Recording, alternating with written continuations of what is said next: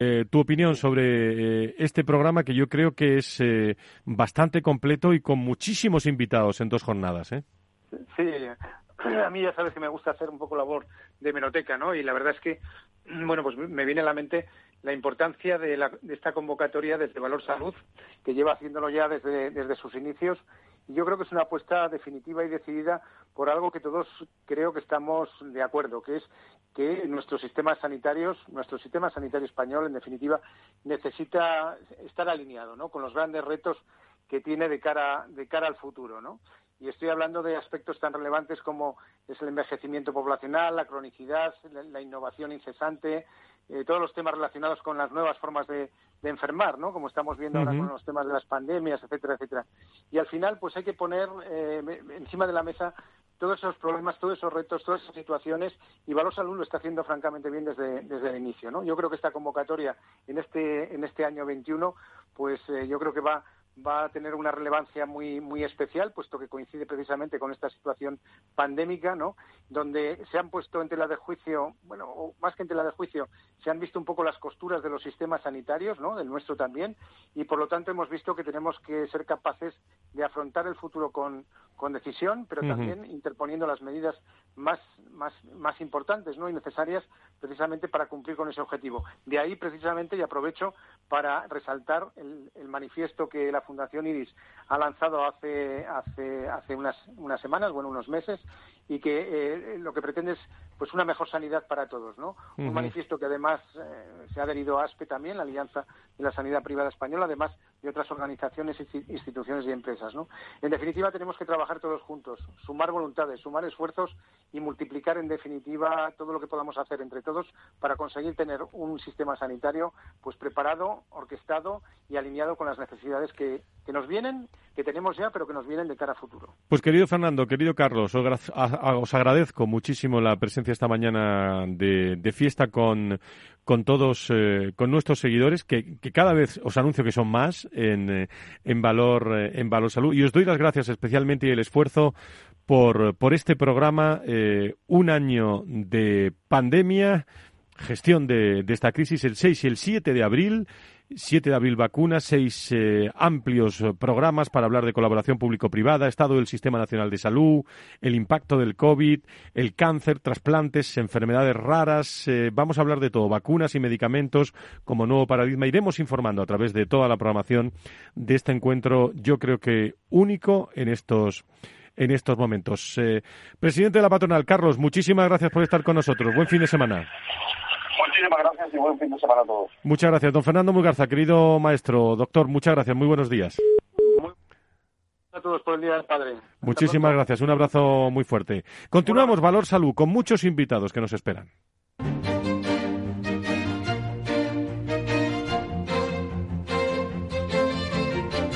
Valor Salud, la actualidad de la salud en primer plano. Estamos hablando mucho de vacunas, lógicamente, a lo largo y ancho de todos estos programas. Eh, ven ustedes las imágenes en, eh, en, la televisión, en audiovisual, a través de las redes sociales, de hombres y mujeres que se vacunan y aparecen siempre un protagonista, que es la aguja. ¿eh? eh Aspen Pharma está haciendo una campaña de concienciación, Stop Miedo a las agujas para paliar la fobia también que existe en estos, eh, en estos momentos. Creo que tengo en línea a Miriam Rodríguez, que es directora general de Aspen Pharma eh, Iberia. Eh, querida Miriam, ¿cómo estás? Muy buenos días, bienvenida. Hola, muy buenos días. Muchísimas gracias. Buenos días a todos y feliz día de San José y feliz día del Padre. Feliz día de San José. Bueno, en Aspen Pharma, cuéntanos en qué consiste esta campaña de concienciación Stop Miedo. Eh, pues no sé si, si, sois conscientes de que hay un porcentaje de la población elevadísimo, eh, en torno a una cuarta parte de la población, que tiene un, pánico atroz a las agujas. Eh, personas que, se desmayan, que pasan situaciones ah, muy complicadas ante la situación de tener que, que, pincharse, ¿no? sea un análisis de sangre, sea, sea cualquier tipo de inyección, incluida la vacunación. Es, un trastorno que se llama tripanofobia, como te digo, muy común, afecta en torno al cuarto, a, la cuarta parte de la población, el 20% en todas las, franjas de, edad. y en un momento como el actual en el que pues toda la población debe de pasar por un proceso de vacunación eh, se ha detectado como un potencial como una potencial limitación ¿no? a que las personas se quieran vacunar porque por eso desde Aspen Pharma hemos puesto en marcha esta campaña para intentar ayudar a las personas eh, que sufren este trastorno. Yo, en, mi caso personal, te digo que lo vivo en, primera persona porque tengo un hijo que lo, que lo padece. ¿Ah, sí? Y, sí, sí, sí. Y, sé, sé, lo duro que es y sé lo complicado que es enfrentarse a situaciones tan sencillas como un análisis de sangre cuando padeces tripanofobia. Yo creo que surge también, bueno, tú lo sabrás, eh, dificultad para respirar, eh, sudación, palpitaciones, náuseas, incluso se desmayan algunos, ¿no? Y, lloran también, hay pánico. Pánico. Es, es, es, es, como te decía, es absolutamente irracional y efectivamente te, puedo confirmar que se desmayan, que lo pasan francamente mal, ¿no? Solo la, idea de, pensar que una aguja atraviesa su piel eh, les produce una sensación de pánico atroz. Muy bien, pues, eh, pues esta es una campaña, eh, una de las principales causas también por la que hemos llamado a, a Miriam eh, como directora general de Aspen Pharma Iberia. Pero bueno, mm, ahí están todo el tema de, vacunas que hoy es actualidad y aprovecho la, la ocasión para, para preguntar a, a, esta persona directiva de una compañía farmacéutica de origen sudafricano centrado en eh, productos hospitalarios con marca en el ámbito de la trombosis, de la anestesia, eh, de elevada complejidad de fabricación. ¿Cómo, ¿Cómo estáis viviendo desde la compañía todo este momento de, de vacunación en España, donde las vacunas se han convertido prácticamente en la esperanza, Miriam? Eh, bueno, nosotros hemos vivido desde el día cero con muchísima intensidad la pandemia. Como, como bien has dicho, nosotros somos fabricantes anestésicos. Los anestésicos son productos críticos en el manejo del paciente COVID en UCI porque como sabéis, bueno, sufren, sufren ah, neumonías bilaterales muy graves, necesitan estar anestesiados, entubados y nuestros productos han sido, tengo que decir desgraciadamente, no, porque ojalá no, no, no hubiese sido el caso, eh, pero han sido críticos en el manejo de estos pacientes, con lo cual hemos estado en el, en el vórtice del, del, huracán desde el día cero. Además, nosotros somos eh, los fabricantes principales de, la vacuna de, Johnson Johnson, que sabéis que se ha aprobado esta última semana, la primera de una única dosis. Con lo cual, eh, desde Aspen tenemos un, nivel de implicación máximo en, toda la pandemia, desde el día cero hasta la búsqueda de la solución, como dices, que, con, mucho, con mucho conocimiento también en el ámbito de la trombosis. ¿eh? con mucho conocimiento en el ámbito de la trombosis. Afortunadamente, ya has visto las noticias de, por eso, por eso pregunto. de la Comisión, eh, sí, de, la Agencia Europea del Medicamento positivas, noticias positivas. Efectivamente, eh, hablando de vacunas seguras y, y, eficaces. Bueno, pues eh, Miriam, te agradecemos muchísimo que estés con nosotros. Eh, hay datos que realmente uno mm, desconocía, que por ejemplo que, que varios estudios científicos internacionales coinciden en que el miedo a las agujas afecta a un 20 o 25% de las personas. No sabía que era tanto el porcentaje. Estamos hablando de un tema que afecta a muchas personas y, y realmente serio. ¿eh? Es realmente serio. Yo, yo mm, les invitaría a, no ocultar que, que, lo padecen porque no es nada no, es nada de lo que avergonzarse. Aunque seas un adulto es absolutamente lícito mm, sufrirlo y, y, tener este miedo a las agujas. Y yo les animaría a que busquen soluciones que busquen que busquen recursos. En primer lugar informar siempre al personal sanitario eh, que te va que te va a pinchar de qué te pasa, porque ellos eh, inmediatamente mm, tendrán una actitud empática con, esta situación y te ayudarán a tranquilizarte. En segundo lugar, eh, puede haber técnicas de distracción, respiración, ejercicios para tranquilizarse. Desde luego hay la posibilidad de utilizar anestésicos tópicos para, para ir más tranquilo, para evitar el dolor y ir mucho más relajado. Y en cualquiera de los casos siempre se puede solicitar eh, la ayuda de un especialista, de ayuda psicológica, igual que se puede tratar el miedo a volar, se puede tratar perfectamente la fobia a las agujas, claro que sí. Muy bien, pues eh, enhorabuena por esa campaña. Gracias a Aspen Pharma Iberia, su directora general, Miriam Rodríguez, que ha estado con nosotros en, en directo. Muchísimas gracias y un abrazo muy fuerte a todos tus hombres y mujeres de, que están trabajando para, para pues solucionarnos muchos, eh, muchos problemas de vacunas. Gracias. ¿eh? Desde luego, muchísimas gracias. Adiós. Adiós.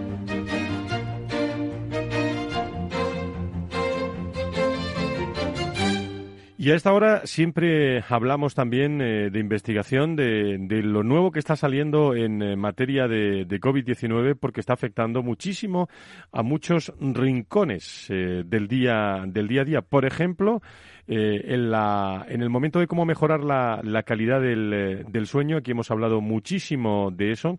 Pero me ha llamado la atención esta semana que actualmente solo en Europa se pierden más de 1,6 millones de, años de vida saludable debido, por ejemplo, al ruido del, eh, del tráfico. Un ruido que está estrechamente ligado con la calidad de ese, de ese sueño, por ejemplo, para personas también que están afectadas y para todos, ¿no?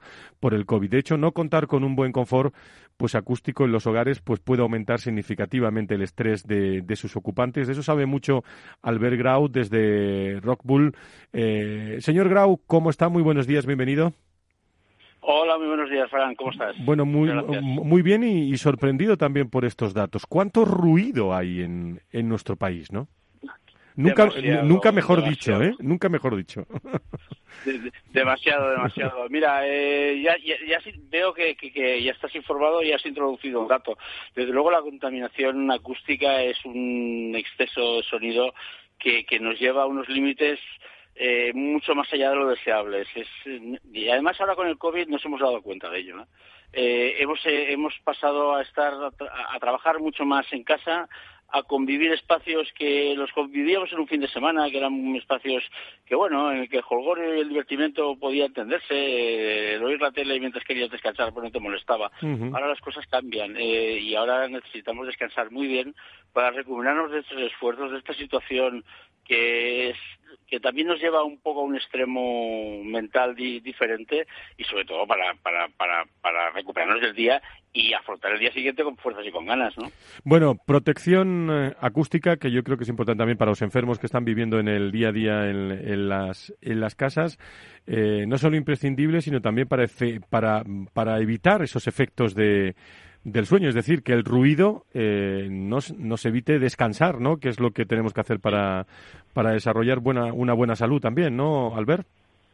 Sí, sí, mira, yo, yo, yo, a ver, yo, lo primero que diría es que eh, vivimos en espacios que quizás no son los más adecuados y por eso lo mejor es hacer un buen o disponer de un buen aislamiento acústico o un buen acondicionamiento acústico, un acondicionamiento acústico o las dos cosas al mismo tiempo, ¿vale? Aislar acústicamente es evitar que los espacios, que, que el ruido se, se traslade entre espacios y el acondicionamiento acústico es que dentro de un espacio no tengamos reverberaciones y molestia por rebotes, etcétera. Muchas veces, por ejemplo, por ponerte un ejemplo, hemos estado en un restaurante y no oímos a la persona de enfrente porque está mal acondicionado o la oímos muy mal, ¿no? Hemos tenido una experiencia fantástica cenando, pero maldita sea, es que casi no hemos podido ni interactuar, ¿no? Bueno, volviendo a lo que me comentabas, ¿no? Eh, si, si no podemos llegar a, descansar con unos ruidos, con, un nivel de ruido inferior a los 40 decibelios, obviamente, aparte de tener un mal descanso, vamos a acabar teniendo problemas eh, debido a, cambios hormonales que incluso nos llevarán a no, gestionar bien el nivel de nuestra glucosa y acabar teniendo y sufriendo diabetes. Fíjate. Eh, eh, parece absurdo, pero pero es así. nuestro comportamiento hormonal no, no, se regula adecuadamente y casos como estos y otros temas, sin ir más lejos, enfermedades del tipo eh, derivadas de, cardiopatías o presión arterial elevada porque duermes en tensión. Son, eh, hay muchos daños colaterales asociados a algo que creo que nos merecemos un adecuado descanso. Muy bien, pues eh, ahí queda esa recomendación. Albert Grau desde Rockbull, muchísimas gracias. El ruido que tenemos, a ver cómo lo podemos solucionar para tener una mejor salud. Muchísimas gracias por estar con nosotros. ¿eh? Muchísimas gracias, Fran. Un saludo, un abrazo. ¿Y, cómo prevenir el contagio también por coronavirus en las oficinas y centros de trabajo? Se lo han preguntado todos ustedes muchas veces. Bueno, en los áreas de recursos humanos y salud y prevención están eh, haciendo todo lo posible. Respirac eh, es una división de bioseguridad de la Corporación Vasca Arregui y está con nosotros su técnico de I+D, Carlos Brea en, en directo. Don Carlos, encantado de saludarle. ¿Cómo está? Muy buenos Hola, días. Buenos días, lo mismo. Bueno, pues eh, la pregunta es eh, intentar contestar su pregunta, ¿no? Es cómo prevenir el contagio por coronavirus en oficinas y centros de trabajo. Algunas recomendaciones.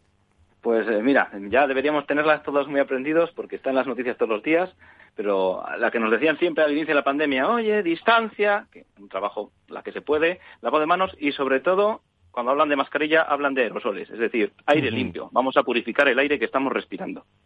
Al final, en el aire, de, sobre todo en un espacio cerrado, en el exterior no hay problema porque estamos en un ambiente muy grande, hay mucho, hay- aunque no lo notemos, el poco aire que no nos hace pasar frío está movilizando todos los aerosoles que emitimos y si no estamos muchos juntos no pasa nada.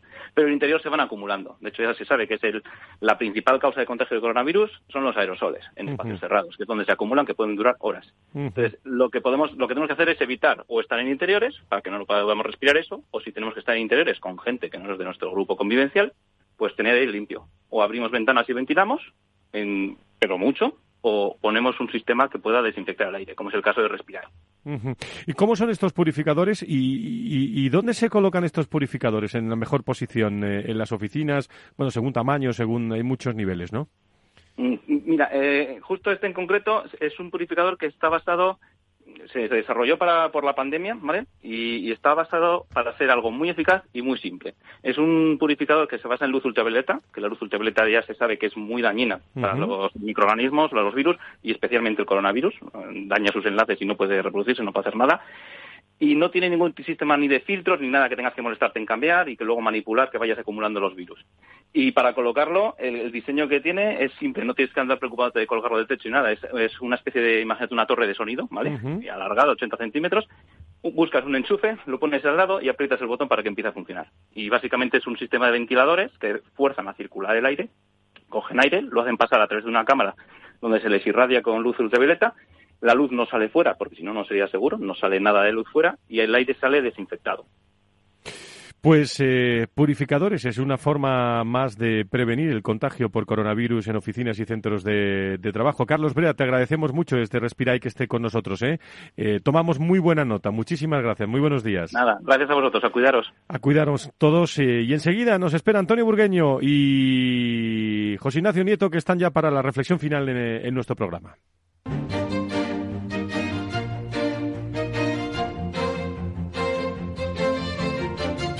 Les doy los buenos días, felicitándonos también por el Día del Padre, Antonio Burgueño, director del Proyecto Venturi. Querido Antonio, ¿cómo estás? Muy buenos días, bienvenido. Buenos días, feliz eh, día a todos los padres. Bueno, pues eh, ahí está esa noticia, ¿no? Que hemos conocido de la EMA que ha dado luz verde, Antonio, a la vacunación con AstraZeneca. Sin duda alguna, la noticia un poco que está en todos los medios de comunicación. Sí, no, la noticia está bien. Eh, esperada además, porque no, eh, los científicos estaban diciendo todos que no había una base en causali- causalidades, una que sea fuera la causa, ¿no? Pues Nacho Nieto, eh, experto en políticas sanitarias, consejero de salud de La Rioja. Gracias Antonio Burgueño, presidente de Proyecto Venturi. Gracias a, a los dos. Eh, que paséis un, iba a decir, un, un buen día de fiesta de, de San José del Día del Padre y lo que queda de sábado y domingo. Y, y cuidaros mucho. Hasta el próximo viernes, ¿eh? Muchas gracias, eh, Nacho. Un fuerte abrazo y abrazo a todos. Felicidades. Felicidades. Pues con tonos musicales, como siempre, se acabamos este Valor Salud del 19 de marzo.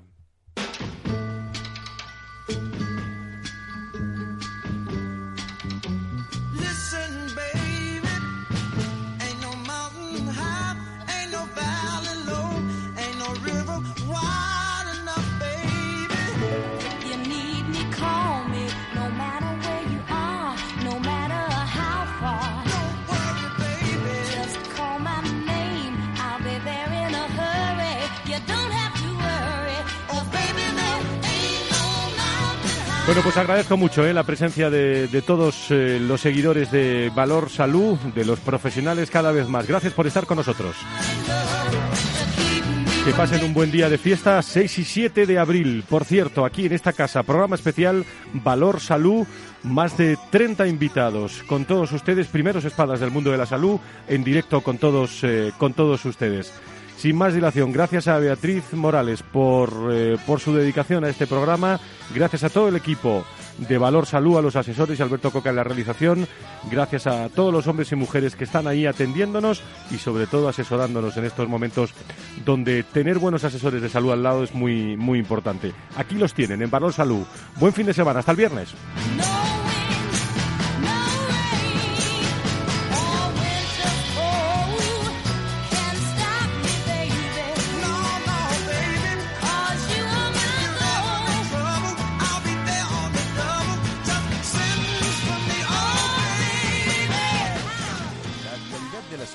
Primer plano todas las semanas con sus personas y empresas. En Capital Radio, con Francisco García Cabello.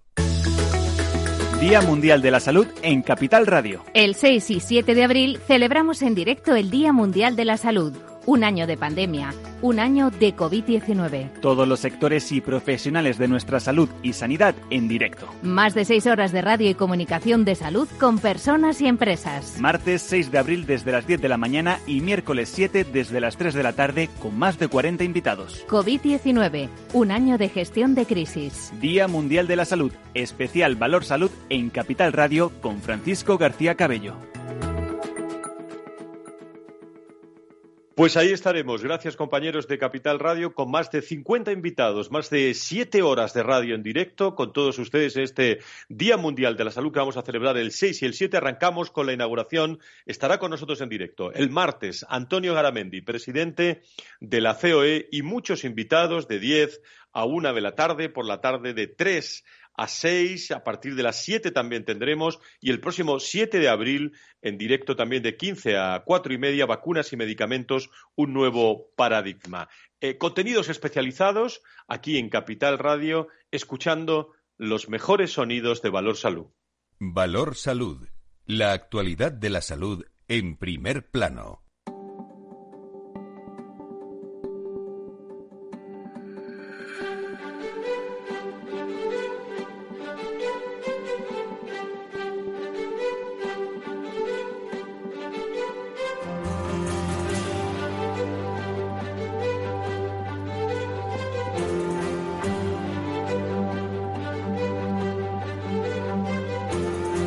Sobrepasamos las diez y media de la mañana. Estamos en directo aquí en Capital Radio con todos ustedes en el espacio de la salud y la sanidad de todas las semanas.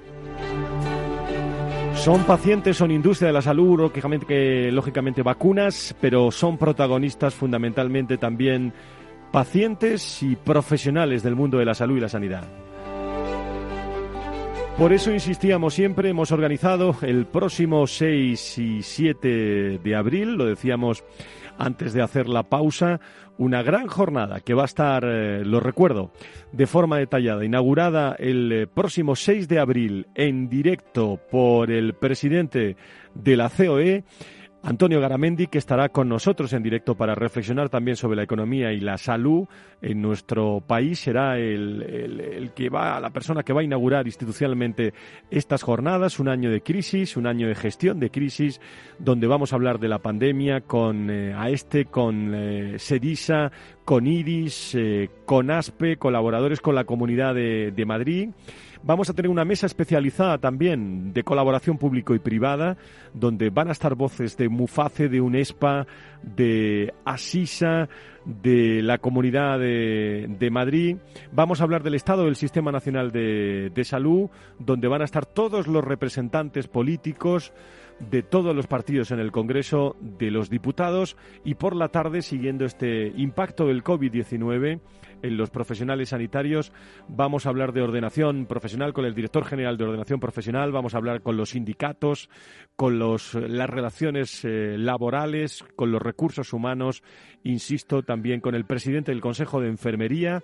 Y vamos a tratar enfermedades olvidadas también ante el COVID, como pueden ser trasplantes, cáncer, enfermedades mm, raras, y los vamos a titular como los gran olvidados. Con una industria, la de la tecnología, que va a estar representada en una mesa de debate también por FENIN, por AMETIC, eh, por, por Propatien, eh, por telemedicina, por desinfección. Vamos a hablar de muchos aspectos muy interesantes de vacunas y medicamentos. El próximo 7 de abril también. Todo esto será el 6, pero el 7 de abril también vamos a tener de 3 a 4 y media de la tarde en directo profesionales expertos de la Asociación Española de Vacunología, eh, de farmaindustria, vamos a tener a profesionales eh, de la universidad, de COFARES, con nosotros en directo.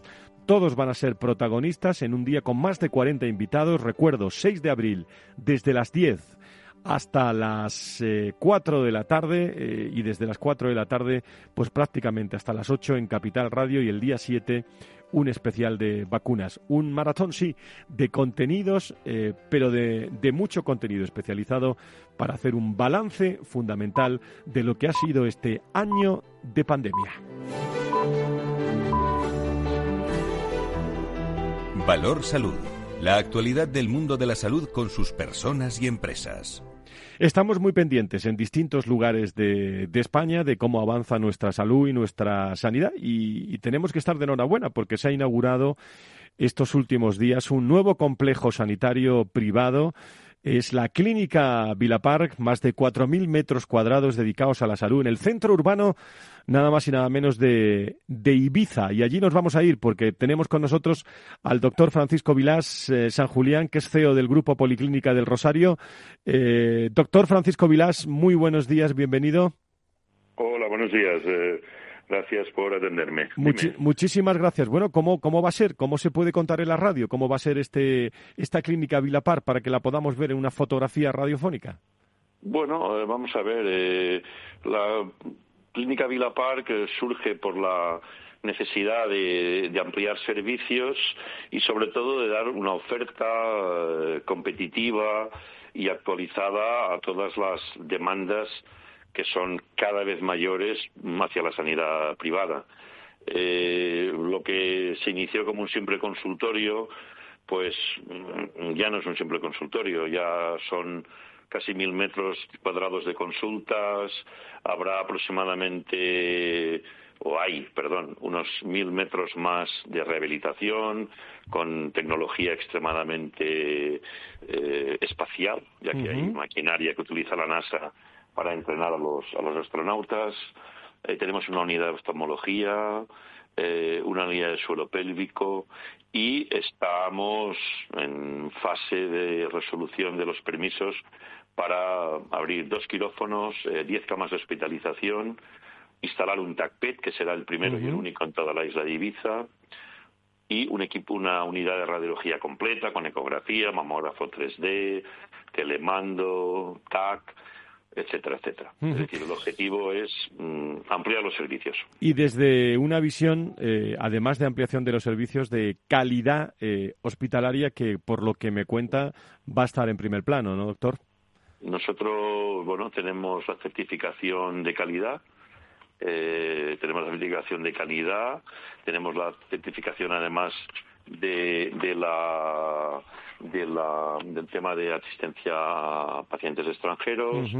Eh, tenemos a ENOR, es decir, estamos realmente implicados con la calidad. Hay un departamento de control de calidad en la clínica y mm, fundamentalmente en estos momentos es para nosotros nuestro leitmotiv. No solamente dar servicio, sino dar un servicio de muy alta calidad. Y me imagino que desde una visión de recursos humanos, pensando también en eh, la enfermería, pensando en los médicos también, un momento eh, importante, ¿no? También de, de- de ilusión cuando arranca, cuando está viviendo España un momento de salud y sanidad realmente complicado, ¿no, doctor? Sí, sí, porque eh, vamos a ver, realmente nosotros hace muchos años ya que no miramos a- al hospital de enfrente, al hospital público de enfrente, pero la realidad es que eh, han entrado en, en auténticas contradicciones, ¿no? Es decir, mm, imponer un determinado idioma, que es nuestro idioma local, pero que en ciertas ocasiones eh, más valdría no hacer demagogia, sino ser práctico, ¿de acuerdo? Eh, por otro lado, mm, no se ha buscado eh, soluciones reales al tema de la habitacional, que es un grave problema para todos los sectores en Ibiza, no solamente el sanitario. Y además, de alguna manera, no se ha incentivado al personal más capaz, se ha estado eh, buscando el más cómodo. Y todo esto genera al final una sopa que le puedo garantizar que es muy mala. Y sobre todo que no nos lleva a ningún sitio cuando estamos hablando siempre, en los últimos siete años, en este espacio por lo menos, y me consta que es un tema de, de plena actualidad, eh, donde la política también juega un papel importante, que la colaboración público-privada, que, que bueno, que que tiene su- sus límites dado dado la coyuntura y sobre todo dado también eh, pues la parte la parte política en, en- en distintos aspectos. Yo siempre he considerado que hay que hacer política sanitaria, no política con la sanidad. claro Y temo que en estas últimas legislaturas eh, los políticos de todos los ámbitos ¿eh? han jugado más con la sanidad a hacer política que a solucionar los problemas reales. De ahí que hayamos llegado al momento actual donde, eh, como ustedes han hablado en ocasiones, el aumento del aseguramiento privado en España es brutal, las listas de espera es- en públicas son prácticamente inasumibles y realmente, es decir, estamos entrando en una dinámica que en mi, en mi opinión es peligrosa. Llevamos un año de monocultivo COVID. Por supuesto que es muy importante. Mire, yo me acabo de vacunar hace una hora que me han vacunado.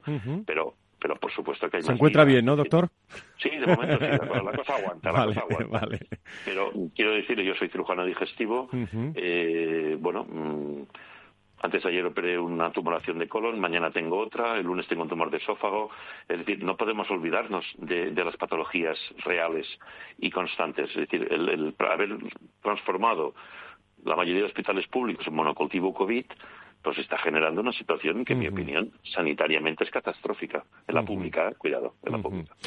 Pues, eh, pues eh, yo creo que es muy interesante esta noticia en, eh, en España, un nuevo, nueva clínica privada, un complejo médico que, que pretende dar respuesta a la creciente demanda de atención sanitaria privada detectada en la isla de Ibiza tras el inicio de la pandemia. Y allí nos hemos ido por un momento, aunque le confieso que me hubiera gustado mucho eh, entrevistarle en directo allí, eh, en Ibiza, pero ya sabe cómo nos día tiene. precioso hoy, Ya, ya sabe cómo nos tienen, ¿eh? Pues no nos Sí, podemos mover de aquí desde. Madrid. Muy bien, pues. nosotros nos tienen encerrados. Pues doctor Francisco Vilá San Julián, eh, CEO del grupo eh, Policlínica del Rosario, enhorabuena y muchísimas gracias, por estar con nosotros. ¿eh? Gracias, Adiós, gracias. Las entrevistas del mundo de la salud con sus protagonistas. Las enfermedades raras eh, las hemos tratado mucho en este, en este programa, eh, incluso también con colectivos muy interesantes que nos aportan y nos ayudan a estar presentes eh, en el día a día de la realidad médica. Pero cuando hablamos de enfermedades raras oculares, eh, enfermedades raras oculares supone un enorme riesgo también para la salud de todos nuestros ojos, digo de, de los ojos de, de- de todos nosotros, mejor dicho. Aunque las cataratas, el glaucoma, la degeneración macular asociada a la edad son las principales causas de ceguera en el, en el mundo, las enfermedades raras oculares también juegan un papel importante en la pérdida de visión y en la ceguera y de hecho se tratan de la principal causa de discapacidad visual por cierto, entre los jóvenes, que es un dato eh, que entresaco de, de toda la información que tenemos. El escaso conocimiento también de, de estas afecciones obstaculiza también muchas veces el diagnóstico y el tratamiento preciso de unas patologías en las que la detección temprana y precisa es clave. Para hablar de todo esto, tenemos con nosotros al director del Instituto Universitario Fernández Vega, don Jesús Merayo, que creo que nos escucha ya a estas horas de la mañana. Eh, señor Merayo, muy buenos días, bienvenido. Buenos días, un placer estar con ustedes. Muchísimas gracias. Bueno, eh, mm, me llaman la atención muchos datos eh, de, de- que acabo de, de leer. Enfermedades raras oculares como principal causa de la discapacidad visual, por ejemplo, entre los jóvenes. Pues sí, el, bueno, el, eh, por suerte son enfermedades muy poco frecuentes eh, cuando contamos en la población en general, ¿sabe? Eh, son, se califica como enfermedad, enfermedad rara cuando hay menos de cinco casos por cada 10.000 habitantes. La mayoría de ellas son de base genética y al ser de base genética, bueno, pues la gran mayoría de ellas también suelen presentar en épocas eh, de tempranas, ¿no? Con lo cual los jóvenes eh, pues pueden estar afectados.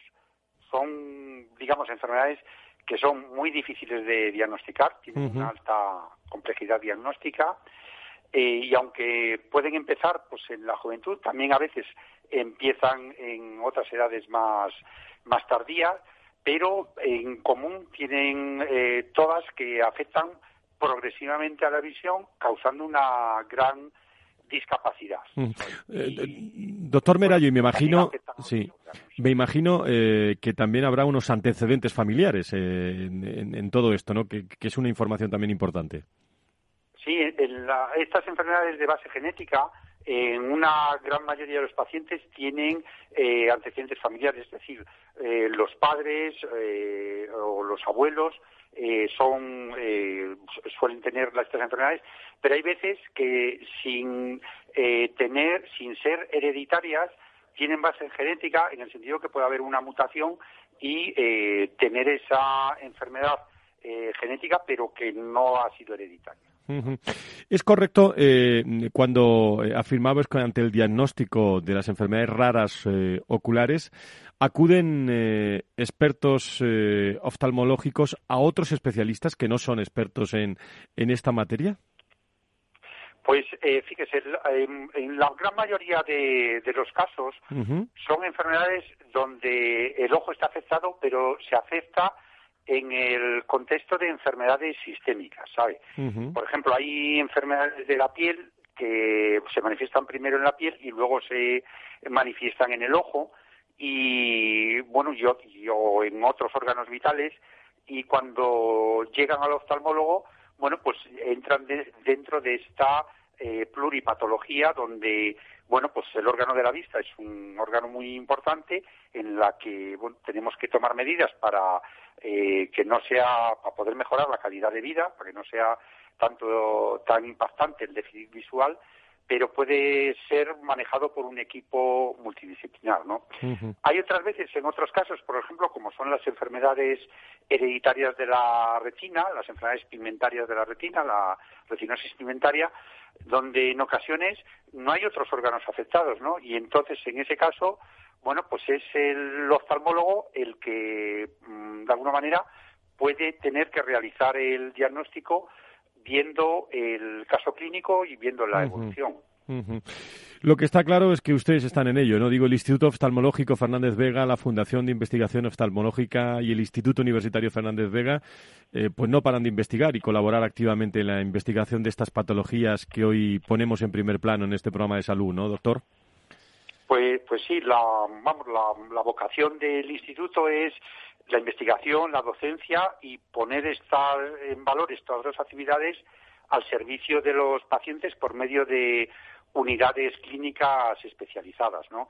Y la idea es, eh, bueno, pues que son enfermedades raras, eh, muy poco frecuentes, con alta complejidad diagnóstica, pero si vas teniendo experiencia o los casos van siendo remitidos de una determinada patología, pues no son tan raras en, en el centro especializado, ¿no? Entonces, en ese sentido, por poner un ejemplo, hay una enfermedad rara de base genética, que es un tipo de queratocono, que es una afectación eh, que afecta a la parte transparente del ojo, a la córnea, donde, bueno, pues no es tan rara en nuestro centro, ¿no? Eh, pues tenemos más o menos unos 400 casos al año y eh, para esa patología, bueno, pues hemos desarrollado eh, tratamientos con, en este caso, con prótesis intracorneales que mejoran la calidad de visión y evitan, por ejemplo, el trasplante de córnea en la mayoría de los pacientes cuando eh, pillamos estas enfermedades de forma precoz.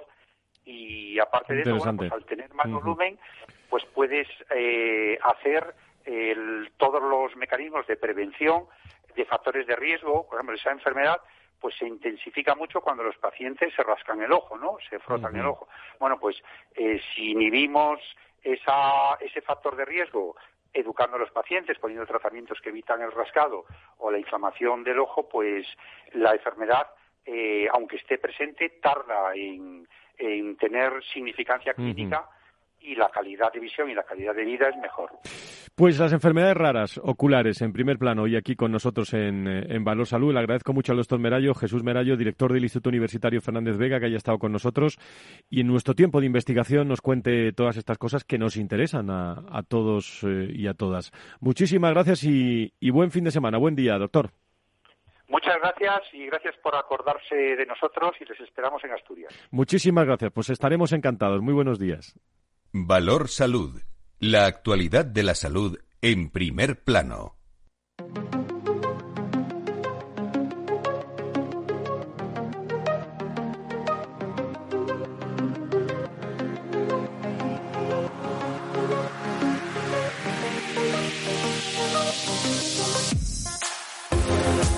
Pues vamos a abrir la recta final de nuestro Valor Salud este viernes eh, de Dolores, felicitando también a todas las Lolas, las Loli, todos, todos los que nos estén escuchando. Muchísimas eh, felicidades. Eh, alguna me está escuchando que se llama Lola y le mando un beso muy fuerte desde aquí. Bueno, pues precisamente en estos momentos de tertulia final hay muchos temas para hablar con Antonio Burgueño, director del proyecto Venturi, que nos escucha ya. Querido Antonio, ¿cómo estás? Muy buenos días. Buenos días, Fran. Aquí estamos. Eh, viene de Lores, efectivamente. Muchísimas gracias. Enseguida vamos a tener a Antonio Burgueño, es consejero de salud de La Rioja y experto en políticas eh, sanitarias. Pues fíjate, Antonio, que he entrevistado a dos médicos hoy, uno en Ibiza y otro en Asturias, y, y los dos me han invitado a acudir a esa región, pero nos vamos a tener que, te- que quedar con las ganas en las próximas eh, en las próximas semanas, porque A ver, a, ver, a ver si hay una conexión vía Londres o vía París. Hombre, es la única, la, la única opción. Creo que está A Nacho si Nieto ya, está Nacho Nieto ya con nosotros. Nacho, ¿cómo estás? Muy buenos días, bienvenido. Hola, buenos días, muy bien. Pues eh, aquí seguimos, sí. A ver dónde nos vamos, en qué lugar del mundo. Eso iba a decir que me, me han invitado esta mañana en el, en el, durante el programa dos eh, excelentes médicos a Ibiza y a, y a Asturias, pero me parece nos vamos a tener que quedar con la gana. Bueno, ¿qué os parecen todas esas políticas, en algunos casos calificadas de poco coherentes, ¿no?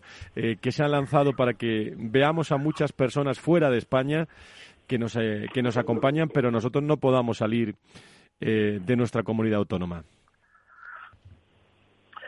Bueno, pues, pues, pues, pues duro y doloroso, ¿no?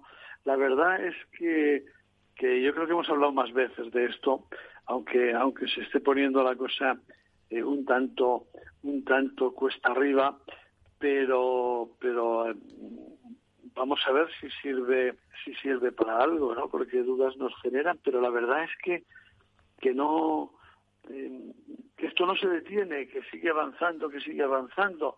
Parece que, que pueda no servir de demasiado. Yo no sé hasta qué punto el puente de la Inmaculada, donde yo, perdón, de la Inmaculada de, de San José, del Día del Padre, el otro Sí. día, ¿no? Eh, vamos, yo, yo prácticamente no salí de casa, eh, lo puedo decir. Eh, y sigue subiendo. La verdad es que donde hay un poco de, de opción de moverse, la gente, la gente se mueve y tenemos que tener cuidado. Pero yo creo que, que los esfuerzos más que para determinadas cuestiones y, y, y hacer y- es eh, para, para vacunar más, por favor, vacunar más de manera que de esa sea el elemento, sea el camino para conseguir esa inmunidad, eh, eh, eh, esa opción que tenemos, ¿no? De luchar contra contra el virus, porque si no todo esto pues va a llegar un momento en que va a ser un poco, va a- ser muy difícil eh, cada vez más eh, estas opciones de, de sujetarnos a todos, no sabemos de dónde. Antonio. Sí, no, ya, ya sabe usted que yo paso más tiempo en Castellón que en Madrid en este, en este periodo y le puedo decir que a Castellón está llegando muchísimo inglés en coche, Fíjate. en coche. Y no puede pasar de Castellón unos kilómetros a hacer la compra en el pueblo que está más cerca, más, eh, el que quiera viva más al norte. No tiene ningún sentido. No tiene, no se le pueden poner puertas al campo ni imitar el movimiento eh, de esta manera. Eh, yo no sé si es constitucional, legal, no entiendo de eso, pero tampoco entiendo la, la parte práctica que tiene para controlar el virus. Eh, porque evidentemente lo que tiene la parte práctica es control de aforos, control de... Que por cierto, tenía la norma aquí, estaban encantados de que impusieran las 8 de la tarde como hora de cierre, porque están cerrando a las 6. Cual estarían encantados de que le dieran dos horas más ¿sabe? para su negocio. ese- es- yo, yo no lo he entendido nunca, Fran, eh, se lo he dicho siempre y lo seguiré diciendo. No, lo entiendo. no digo que no sirva, es que yo no lo entiendo. Lo que ocurre es que las restricciones están ahí, las conocen ustedes y todos los españoles en este viernes, pues prácticamente comienzo de Se- Semana Santa, una Semana Santa muy muy peculiar, eh, al igual que el año que el año pasado, pero los datos siguen repuntando, ¿eh? Eh, sobre todo en esta mañana y, los datos de a nivel Europa eh, siguen repuntando, lo cual eh, bueno, esa cuarta ola de la que estamos hablando parece cada vez, me vais a permitir, una, una realidad ya, aunque hay quien dice como el eh, doctor Adolfo López, vocal del ejercicio libre del Colegio de Médicos, que la tercera todavía no ha acabado, ¿no? Eh, Es decir, que está, no- nos lo ha dicho en una tertulia. ¿Cuál es vuestra opinión?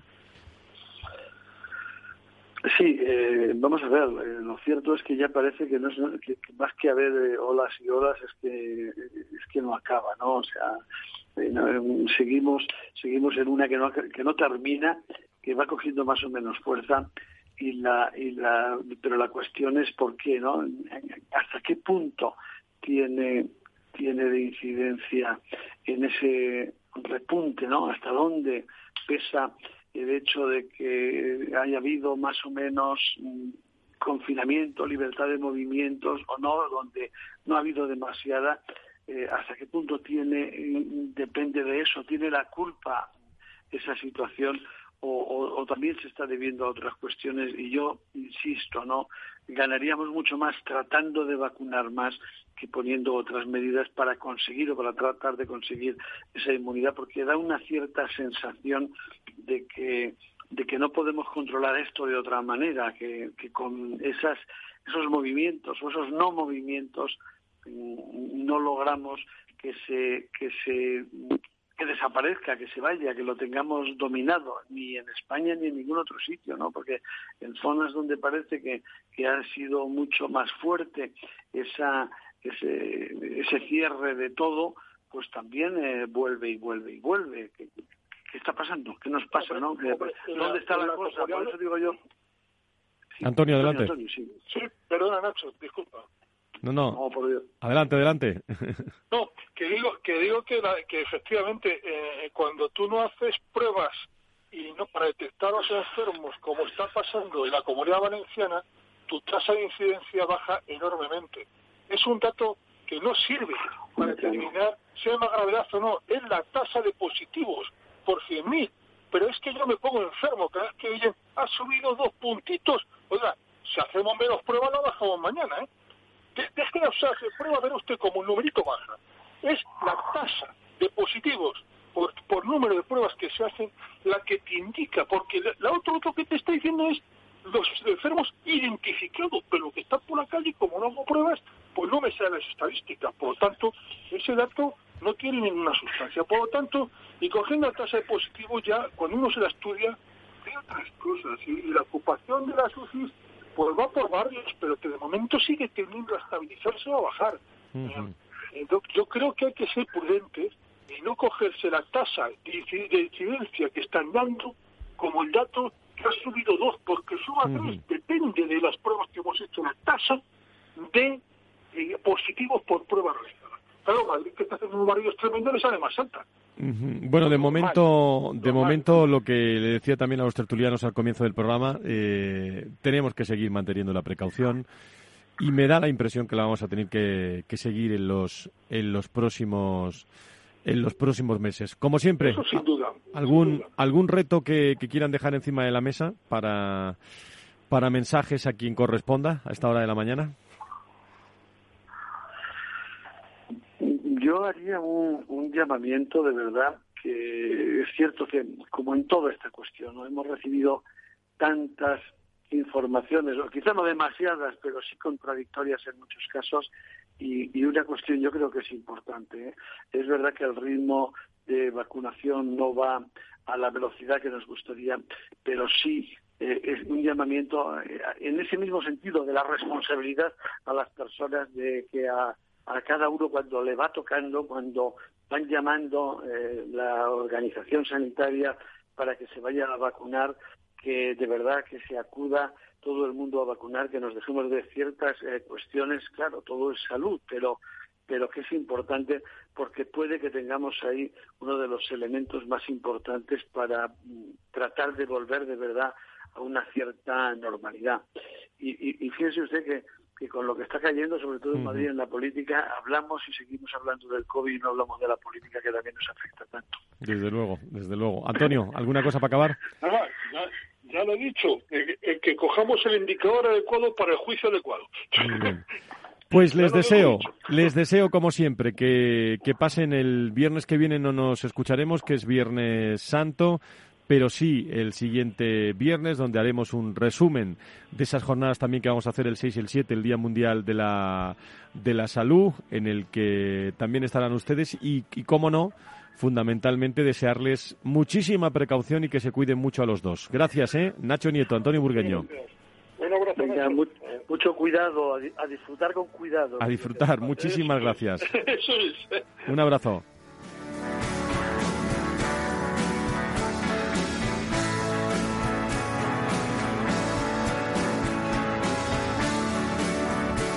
Pues con los tonos musicales eh, de este viernes, deseando que al menos eh, de forma diferente eh, vamos a estar perimetrados, permítanme la, la expresión, pero es Semana Santa y tenemos que también, bueno, por el bien de nuestra salud también y de todos, hacer una, una vida un tanto diferente también, todos los que, los que puedan, y pensar que la parte cognitiva es importante, la parte emocional es importante y en estos momentos tenemos que, pensarlo todo. Y desde Salud y Sanidad lo hacemos. El próximo 6 y 7, programa especial de Valor Salud y especial aquí en Capital Radio. Que sean felices, buena Semana Santa y hasta el próximo viernes. Adiós.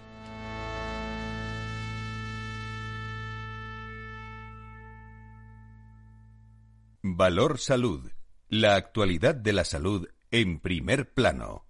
Si tu lado emocional dice, invierte en robótica, sabes que es un sector en crecimiento. Y tu lado racional dice, no tienes tiempo de crear una cartera desde cero y si te la gestionan otros, eh, te cobrarán mucho en comisiones. En Renta 4 Banco te lo ponemos fácil. Con el nuevo servicio de gestión óptima, contrata nuestras carteras temáticas 100% online, con una comisión de gestión de solo 0,25%. Entra en r4.com o en cualquiera de nuestras oficinas y descubre todas nuestras carteras. Tu lado emocional y racional por fin se unen. Renta 4 Banco, tu banco especialista en inversión. Frente a los impagos, vitamina D, la fórmula de información empresarial exclusiva de Informa para minimizar los riesgos y facilitar la toma de decisiones. Descubre Data Powered by Informa, la solución perfecta para tu negocio. Consulta al especialista en informa.es.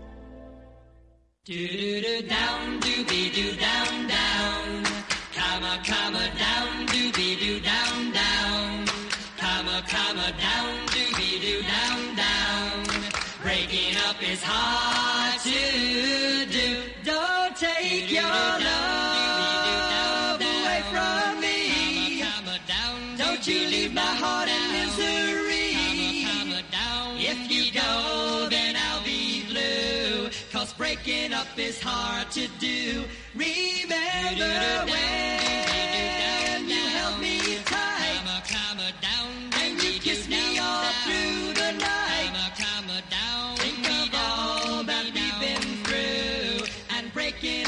hard to do. They say that breaking up is hard to do. Now I know, I know that it's true. Don't say that this is the end. Instead of breaking up, I wish that we make it up again. I beg of you,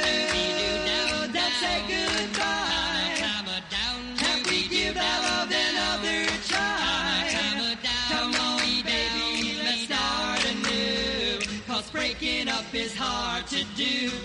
They say that breaking up is hard to do. Now I know, I know that it's true. Don't say that this is the end. Instead of breaking up, I wish that we make it up again. I beg of you,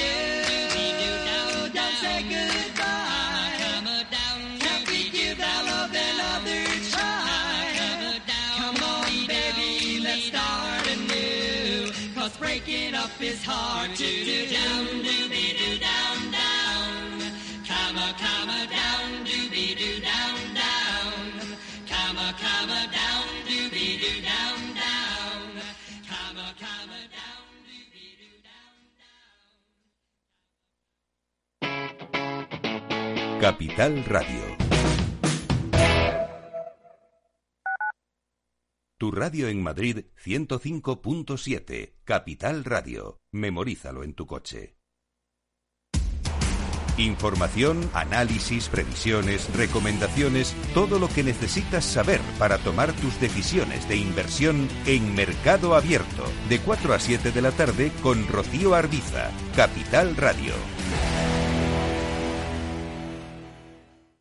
Abuelo, Dime, hija. ¿Te ha gustado el regalo que te he hecho? Pero si no se funciona el teléfono y me das ahora un altavoz. Es un altavoz para escuchar las noticias esas que tanto te gustan de bolsa. ¿Cuál? ¿Las de Capital Radio? Esa se llama Alexa y solo tienes que decirle Alexa, pon Capital Radio. Alexa, pon Capital Radio, maja. Te damos la bienvenida a Capital Radio. Puedes escuchar la señal en directo o nuestros mejores audios en formato podcast. Directo o podcast. ¿Qué quieres escuchar? Al final me va a gustar a mí el aparato este. Capital Radio. Siente la economía.